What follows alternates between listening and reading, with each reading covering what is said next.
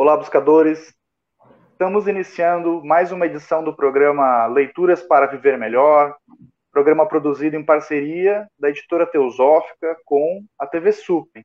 TV Suprem, que é o canal de comunicação da União Planetária, canal 2 da NET em Brasília.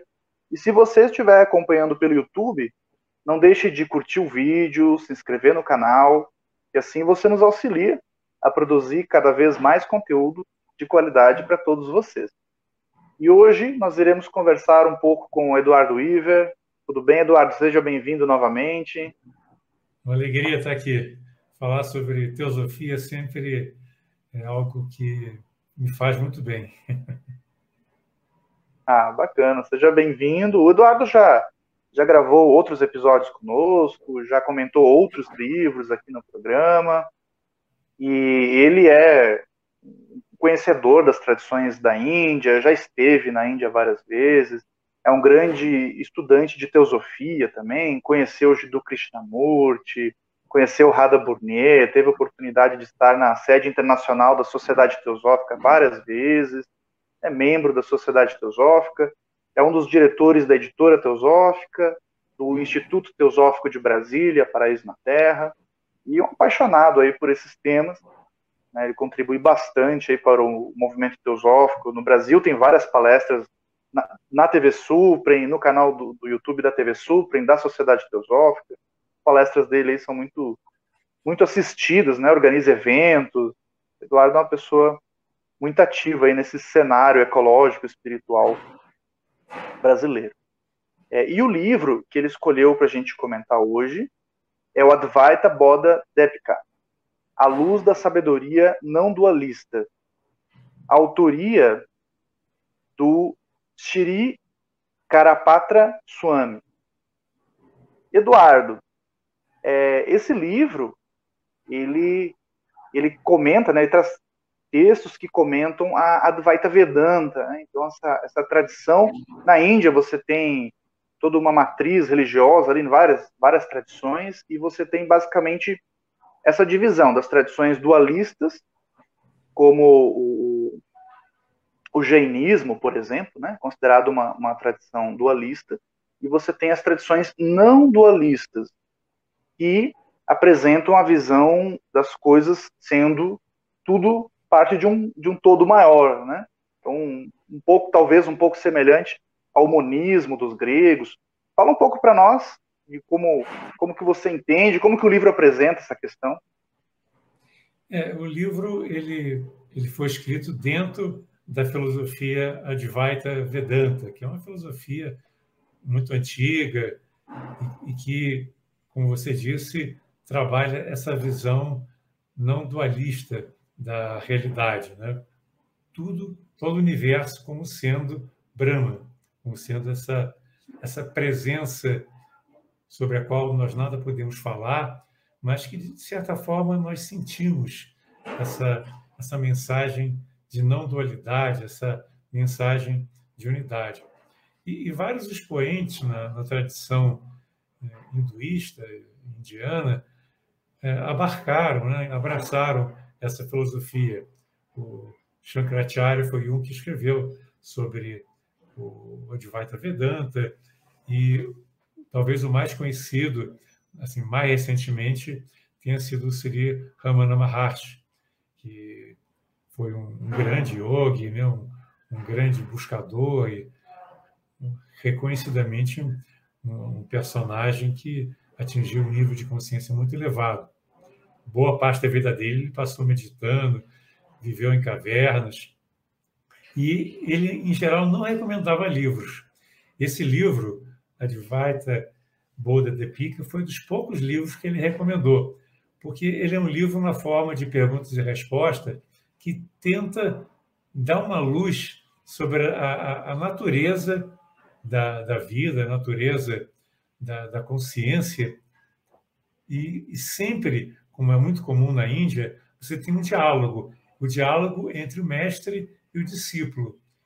O mestre como sendo um inspirador, né? Aquele que, que já tem um, um grau de percepção da realidade mais avançado, e o discípulo, que é aquele que está aberto, que está disposto né, preparado para empreender é, essa, essa senda na direção da autorrealização.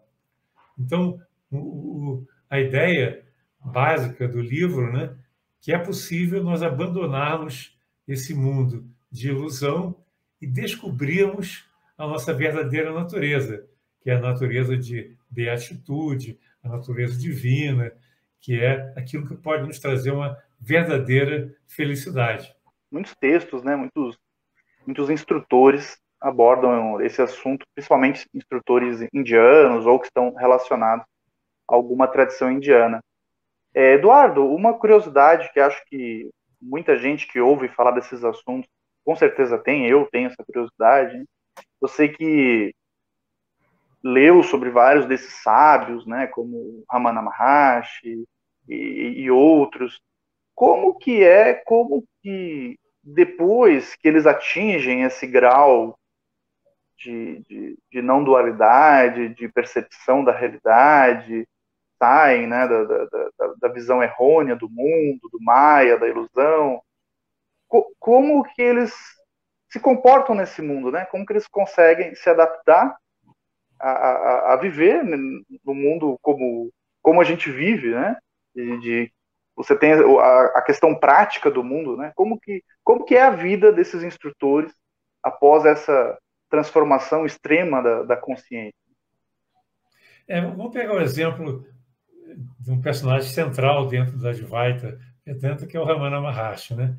Ele, desde cedo, ele sonhava com um local que para ele é, era ele entendia como um local sagrado que tinha uma montanha uma montanha muito bonita que era depois ele veio a entender quando ele reconheceu Arunachala que é um, uma montanha que eu visitei um, lá em Tiruvannamalai que é um, realmente é um local assim maravilhoso. E num certo momento ele decidiu, ainda jovem, que ele tinha que ir para esse local, que ele se sentiu atraído para mergulhar nessa jornada, abandonando, deixando para trás tudo que ele vinha fazendo e chegou lá em Tiruvannamalai e durante um tempo ele ficou no ashram, que era um ashram não, num, num templo, que era um templo muito bonito, eu visitei também, dedicado a Shiva, e ele ficou lá meditando no templo durante um tempo. Depois ele decidiu que ele queria viver na montanha mesmo, né? E durante muitos anos ele morou em duas cavernas que eu também visitei, que são cavernas né, assim, escuras, extremamente quentes, né? Eu, eu, eu, tentei meditar naquelas cavernas, mas não consegui porque era muito quente. E e ele ficou anos lá vivendo, ele só se alimentava com algumas coisas que os discípulos levavam para ele, mas foi uma vida de anos de meditação buscando essa autorrealização. Mas é interessante que esses grandes seres, eles não, não ficam só nesse, nesse momento de introspecção, de, de refúgio do mundo. Chegou um momento que ele percebeu que ele tinha que voltar para o mundo. Foi quando ele desceu da montanha e fundou o Ashram. E esse Ashram está lá até hoje, um local também extremamente inspirador. E as pessoas passaram a visitar para conhecê-lo, né? Muitos grandes yogis, não só da Índia, mas visitantes internacionais foram até ele. E ele ficava naquela serenidade. Raramente ele falava e ele ficava meditando. O, Yogananda, por exemplo, foi um dos que foi visitá-lo, e muitos outros. Né? E o que eles, as pessoas diziam quando ia até eles, que chegavam lá no, no ashram com um monte de dúvidas, querendo perguntar a ele um monte de coisas. E ele estava lá meditando. Aí o pessoal do ashram dizia, senta ali perto dele e medita também. E as pessoas faziam isso, né? sentavam lá, pegavam lá uma almofadinha, sentavam e disse que depois de algum tempo meditando com ele, elas iam embora sem nenhuma dúvida. É como se só a presença de um grande ser, de um ser realizado, gerasse uma transformação na consciência da pessoa, aclarasse o, as ideias, fizesse com que a pessoa pudesse ver o mundo de uma forma diferente. Porque é, essa é uma sabedoria muito antiga da Índia, né? Que o mundo ele é como nós o concebemos. Se nós o concebemos à luz de uma visão ignorante, à luz de Maia, né? nós vemos um mundo ilusório também, um mundo que às vezes não faz sentido, um mundo que não é real. E aí nós estamos cheios de dúvidas. Quando, de alguma forma, uma luz entra na nossa mente, na nossa consciência, aí nós passamos a ver as coisas de uma maneira muito mais clara e todas aquelas dúvidas que existiam desaparecem. Você falou do Ramana Maharshi, ele era também chamado de o instrutor silencioso, porque muitas vezes ele não falava nada, as pessoas só estarem perto dele já, já ocorria ali automaticamente algum, algum nível né, de transformação interna. Esse é o programa Leituras para Viver Melhor. Hoje estamos conversando com Eduardo Weaver sobre o livro Advaita Bota Depika, é, A Luz da Sabedoria Não Dualista, de autoria do Shiri Karapatra Swami ali o Eduardo está mostrando a capa do livro. É, nós iremos para um rápido intervalo e voltamos daqui a pouco. Até já.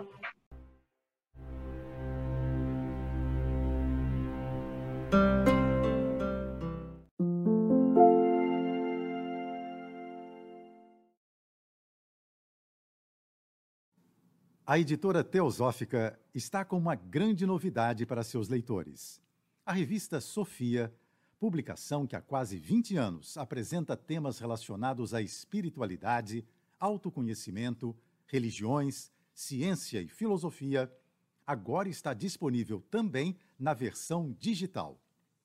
Nesta nova modalidade, o leitor pode acessar todos os mais de 90 exemplares da revista Sofia já publicados, seja na tela de seu computador, tablet ou smartphone já que o conteúdo se adapta à tela do dispositivo utilizado.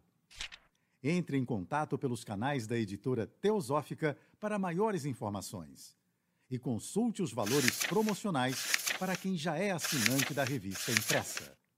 Editora Teosófica Livros para Viver Melhor.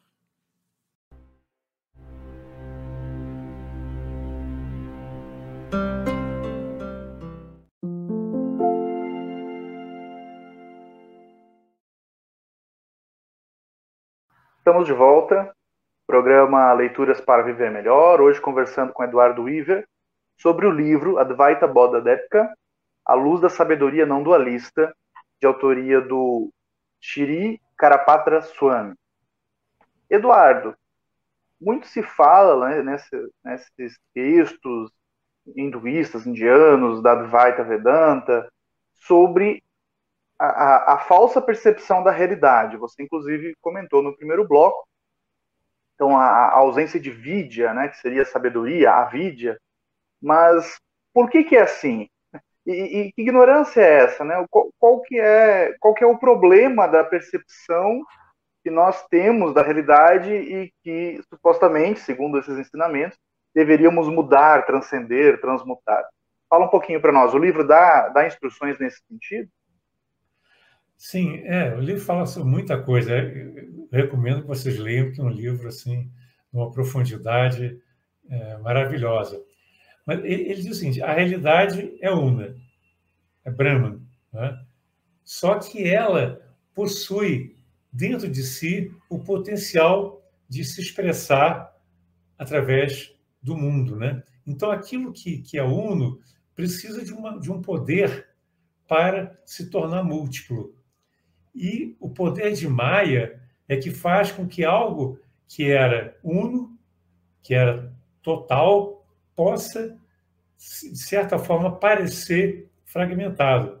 Na verdade, o mundo fenomênico ele nunca deixa de ser uno, mas as pessoas que nele vivem têm a ilusão, têm a impressão equivocada de que são indivíduos separados um dos outros por causa desse, desse poder de Maia, que é o poder que obscurece, que faz com que nós deixamos deixemos de nos ver na sua verdadeira natureza. Mas isso é proposital, porque isso permite que nós venhamos a investigar e a descobrir quem de fato nós somos. Tem até um livro né, que faz parte do, do é um, da obra que nós publicamos na editora teosófica, chamado Pérolas de Sabedoria, do Ramana Maharshi. Uma parte desse livro é um, é um opúsculo chamado Quem Sou Eu? Então, é, esse método proposto pelo Advaita Vedanta é o método da inquirição. Você não sabe, mas você vai fazer uma investigação, uma inquirição sobre quem é você de fato. Né? Porque na hora que você começa a investigar e verificar o quanto a nossa vida é marcada pela ilusão, você consegue, aos poucos, ir se libertando desses grilhões que te prendem ao mundo é, equivocado. E o livro dá um, dá um exemplo. Quando você está sonhando, o sonho parece muito real, não é? Às vezes você está num ambiente em que você. Eu lembro de um sonho que, que eu tive várias vezes quando, quando era jovem, né? De eu estar, por exemplo, num, num galinheiro, aí de repente veio uma cobra. Veio uma cobra se aproximando de mim, uma cobra venenosa. E aí eu tento fugir, eu estou preso no chão, como se estivesse colado no chão. Eu tento gritar e não sai voz nenhuma. Então, é, é aquele desespero, né? Que na hora é extremamente real. Eu, eu, eu, eu queria gritar, eu queria fugir, não conseguia. Uma, era uma grande agonia. É, naquele momento do sono, do sonho, é, era a realidade. Só que, de repente, se acorda. E aí você diz, ah, foi só um sonho, não era real. Ainda bem que não era real. então, é, o livro diz, mas a vida que nós levamos é como um sonho. Né? Nós estamos tão envoltos nessa realidade criada pela nossa mente, que a mente é um instrumento que faz com que nós criamos, viemos a criar esse mundo de ilusão, esse mundo de Maia. Né? Então, enquanto nós vivemos nesse mundo ilusório, ele nos parece muito real. Nós nos identificamos com o nosso corpo, nós nos vemos como indivíduos separados da natureza, como indivíduos separados das outras pessoas. Aí surge o conflito, surge a agressão ao meio ambiente, surge todo tipo de problema derivados dessa visão equivocada, dessa visão é, errônea da realidade. Enquanto nós não descobrirmos quem nós somos, nós vamos continuar sofrendo, nós vamos continuar vivendo nesse mundo de separatividade. A Blavatsky falava da grande heresia da separatividade, porque ela não é real, ela existe na nossa mente. E o mundo que nós vemos é projetado pela nossa mente, pelo nosso pensamento, de dentro para fora. Isso é um ensinamento teosófico muito profundo que Blavatsky trouxe. O mundo, ele é como nós o concebemos. Ele é uma projeção do que nós temos como conceitos, como ideologias, como uh, ideias que nós aprendemos nos livros, no contato com as pessoas e assim por diante. Então, nós. E, e também coisas que nós já trazemos nas células, até mesmo de outras encarnações. Então, nós projetamos esse mundo e achamos que esse mundo é a única realidade. Até que chega um momento em que nós despertamos que nem o Buda, né? sentou, dizendo: não vou sair daqui debaixo dessa árvore bode enquanto eu não chegar na iluminação. Então ele se, ele, ele se determinou, ele decidiu que ele queria se libertar e, de fato, chegou até a iluminação. Então, o que é muito interessante, e esse livro enfatiza muito, né, que é possível você se libertar desse mundo de Sansara, esse grande é, oceano de ilusão e, e se perceber na sua real dimensão, se perceber como você é, como um ser que faz parte do universo unitário. E aí, mesmo que você continue vivendo nesse mundo, você vai, você vai ver o mundo de duas maneiras. Você é um indivíduo, mas ao mesmo tempo você é uma totalidade. Embora essa árvore na minha frente, essa outra pessoa na minha frente, na minha frente possa parecer separada, na verdade não existe essa separação. o que existe uma grande teia da vida, onde tudo é interdependente, onde tudo é Brahman. E aí você passa a, a, a se perceber como um ser divino e passa a levar a vida divina aqui na Terra. Isso é, é de uma grandiosidade fantástica, esse despertar, essa possibilidade de você ver o mundo de forma diferente.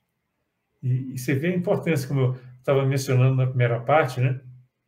Só o fato de uma pessoa ter se libertado, ter aberto a sua consciência para algo superior, ela tem a capacidade de induzir percepções similares em outras, em outras pessoas que estejam prontas. Porque só quem está pronto é que é capaz de dar aquele passo que faltava para chegar até essa percepção maior da realidade. Então, o discípulo ele tem que estar preparado. Inclusive, nesse livro, né, o, o instrutor pergunta algumas coisas para o discípulo para verificar se ele estava, de fato, de todo o coração interessado em, em conhecer a si próprio, em conhecer a realidade, em descobrir a sua verdadeira natureza. Aí, quando ele percebeu a sinceridade do discípulo, ele começou a instruí-lo no sentido de conversar com ele, com ele, dando algumas indicações do que, que vem a ser a realidade, o que, que vem a ser o sonho, e mostrando que é possível nós nos libertarmos, que essa libertação não só é possível, mas é algo extremamente transformador, é algo que vale muito a pena. É uma troca que nós fazemos, abrindo mão dessa vida de ilusões, que parece muito interessante, né? Mas é uma vida dentro do mundo de ignorância. Naquele livro Aos Pés do Mestre, que acho muitos de vocês já devem ter lido, que é o primeiro livro que o Krishnamurti escreveu, ele, ele, fala, ele fala uma coisa muito interessante. Só tem dois tipos de indivíduos: os sábios e os ignorantes. Os sábios não são aqueles que estudaram mais, que cursaram universidade, fizeram pós-doutorado, são aqueles que conhecem o plano divino. E os ignorantes são aqueles que não conhecem, que vivem na ilusão, que vivem cercados por Maia. Mesmo que tenham estudado, sejam muito doutos, que conheçam muito alguma disciplina, mas se eles não conhecem a si próprio, não conseguem se ver como parte dessa grande, teia da vida, eles são ignorantes, no fundo, e vivem em conflito, vivem no mundo da ilusão. É, eu lembrei você, você falando antes do sonho, né? Eu lembrei de um, de um vídeo que eu assisti, acho que foi do Sadhguru, que tem publica muitos vídeos na internet, né? um, um yogi indiano, e ele falou: esse mundo não é tão surpreendente assim. Nos sonhos vocês criam mundos semelhantes, né? Ele falou com uma naturalidade, né? Eu pensei, poxa, é verdade, eu tenho sonhos extremamente realistas, né? Que você consegue ver os detalhes das coisas. Né? Você vê que realmente a nossa mente ela, ela é capaz, né? De, de feitos sur surpreendentes, né? É interessante que o livro fala, o Charles. Ele diz que os sonhos eles são criados pela nossa atividade de vigília. Krishnamurti também fala isso, que o sonho é uma continuação, uma continuação da atividade mental que ocorre na, durante o tempo de vigília. Por quê? Porque você cria uma série de energias, de movimentos na sua consciência que não se encerraram. E eles buscam continuidade, buscam uma solução e se transmutam através de, de, de símbolos, de metáforas e, de condições diferentes nos sonhos, que são então uma continuidade dessa realidade de vigília. Convite, então, todos para apreciar a obra.